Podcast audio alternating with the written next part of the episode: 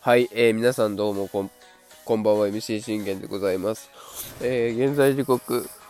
えー、12月、今日何日だ？あ、8日ですね。12月8日金曜日、18時50分となっております。えー、信玄の全力で今日ラジーというところで皆さん今夜もよろしくお願いいたします。えー、この番組はオルファン歴11年目と私、信玄がオリックス試合の振り返りから、えー、吉信 FA 最新状況、えー、大谷 FA 最新状況、そして、えー、ストーブリーグ最新状況などなど、えー、12分間で僕の思いの丈を語っていくラグジョー番組となっております。えー、ちょっとね、しゃっくりが出るんですけども、まあ、気にせずにやっていければと思います。まあ今日はね、ちょっと、0時、ね、12時前までと、ね、ちょっとあの、企画、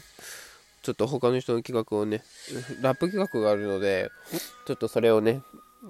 まあ、聞きながら、えー、ゆっくりしようかなと思って、ゆっくりして、それ終わり次第、まあ、撮ろうかなと思ったんですけど、あのー、もう早めに撮っておこうと思って、えー、今、こうやって開いております。えー、自分忘れてましたが、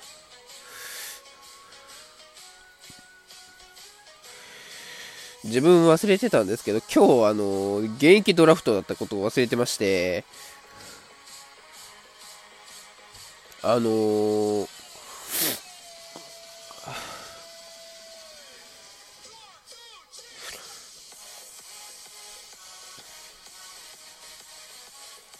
まさかの今日、現役ドラフトだったことを僕自身忘れてて、で、パッと見たときに、あやっぱり今日、あ、今日なんだっていうとこだったんですよね。で、えー、っとね、あのー、僕が、えー、ちょっと予想したのは、まあ、漆原をね、えー、提出、まあ、あ我がオリックスは出すんじゃないのかっていうところだったんですけど、まあ、案の定、やはり漆原が、えー、オリックスからは、えー、出されたというところでございました。まあまあまあ、この選択は、あの、僕自身も、あの、間違ってはいなく、いないと勝手に、あの、思ってましたので、あのうん、まあ、そういうところは、えー、やはり漆原は、まあ、他団体の方がもしかしたらやれるチャンスがあるんじゃないかっていうところだと僕自身もちょっと思ってたのでね、あの、この選択は、まあ、間違ってはいないっていうところを、まあ、見事にね、こう、突きつけることができたんじゃないのかなとは思いますけど、え、で、僕が、欲しかった逸材っていうのが、まず、えー、DNA の京山、そして、えー、これピッチャーですね。そして、えー、内野手からは巨人の北村。まあ、これは、あのー、単純にね、あの、宗がね、宗君がね、まあ、たまに、こう、出場がね、欠場する場合もあるので、うんで万が一そうなった時に、宗君の代打になる選手は欲しいなって僕自身思ってたんですよね。で、えー、なので、まあ、巨人から北村を、えー、一応予想としてね、予想というか僕自身が欲しい逸材としてあの選ばせていただきました。で、あとピッチャー2人、えー、ヤクルト梅野、えー、ソフバンから笠谷、えー、そして補欠にまあ西武に浜谷という、まあ、以上の5名を選んだんですけれども、まあ、あのー、全然違いまして、まあ、結果的に言うと、なんと、えー、中日の鈴木宏のみというところになりました。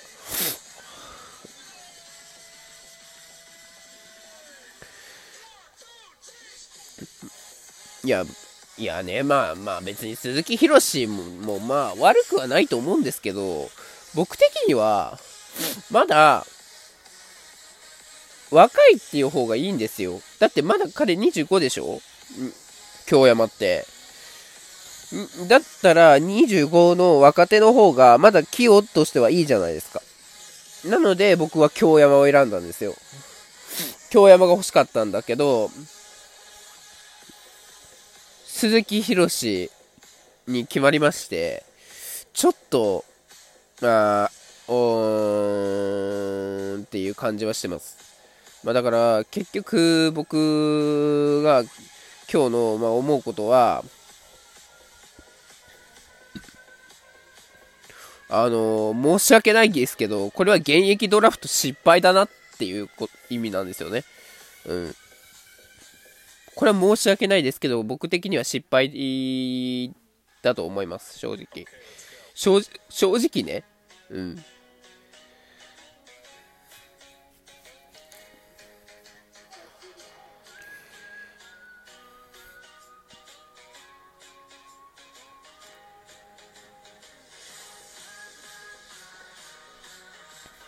だから、まあ、結果的に言うと、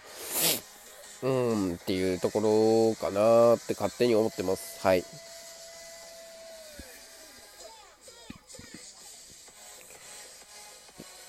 えー、じゃあまあまあ今シーズンのね、えー、鈴木宏の結果、まあ見ていきましょうか。えー、こちらですね。ちょっとしゃっくりが止まらないのはもうあのお許しください、今日は。えー、まあ中日ドラゴンズの、まあ、一角で、まあまあ26、まあまあまあの、まあもうすぐベテランに差し掛かるっていうところだと思うんですけど、まあまだ一応中堅ぐらいなのかな？年齢とかで言うのであれば。えー、静岡出身、えー、右投げ右打ち、えー、2017年のドラ1ですね。ヤマハから入りました。えー、6年目、現在プロ6年目。まあ、ヤマハから中日に行ったということで、えー、まあ、蒲田東高校だったですけど、まあ、そこでエースだったんですけど、まあ、祖国で、えー、ヤマハから中日というところで、まあ、打者の手元で微妙に動く、えー、速球が持ち味の右腕。先発に挑戦したさっきは5月28日のプロ初先発で好投するも、月の登板では振るわず。その後は1軍でドジバに恵まれずにシーズンを終えた今季はピッチングの幅を広げ存在感を高めたいというところだったんですが、えー、で、今シーズンの成績見てみますと、防御率が4.07、えー、1勝2敗、えー、ホールド1、奪三振5、まあ、出場が少ないとこうなりますわね。っていうところ。で、えー、っと、まあ、過去6年間をちょっとね振り、振り返っていくために、年度別の通算成績を見てみると、えー、まあ、18年から、えー、1軍に上がりっていうところで、まあ、4.41。まあ、見てみると、20年は12.91と、もう、もう、ほんと最低な防御率だったんですけど、だから20年と21年の、まあ、5点台を除いて、以降全部4点台なんですよね、防御率が。うん。まあ、当然ながら完封完投なし。交代完了は24、22と、まあ結構多めなんですよね。一番多めに勝っ多く勝った年が18年の4勝。しかし、敗戦が6敗。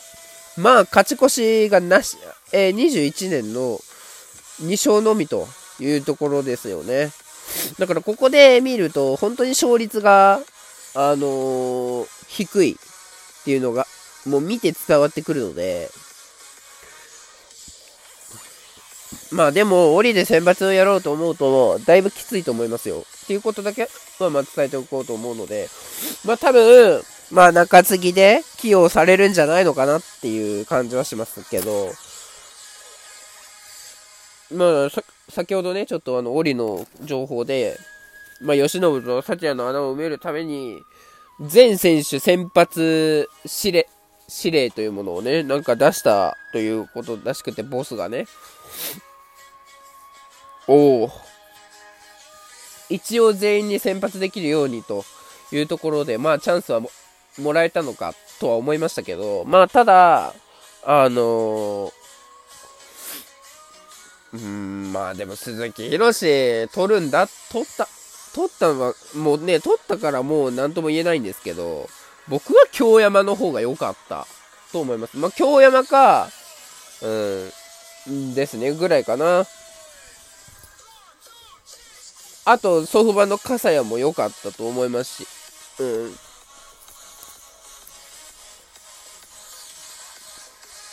うん。でも結局出せなかったんですよね。結局鈴木宏をまあ取るっていう形にはなったんですけど、まあまあ26っていう年なんで、まだ中、まあでももう、もう、本当にあの、ベテランの域に差し掛かるっていうところなのはまあ間違いないんですけど、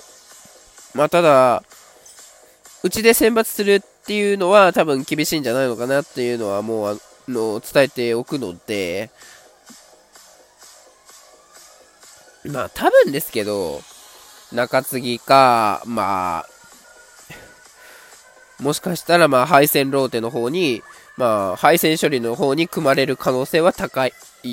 と僕は勝手に思ってます。はい。まあ、漆原もね、あのー、配線処理の方にほとんど多めに組み込まれることが多かったのでね、まあ仕方がないというところなんですけど、まあ、漆原に言えることは、本当にまあ他球団でも頑張ってくれというところを、まあ、僕自身も伝えて、えー、終わろうと思います。ということで、まあ、鈴木宏、えー、ぜひ頑張ってほしいですね。えー、バイバイ。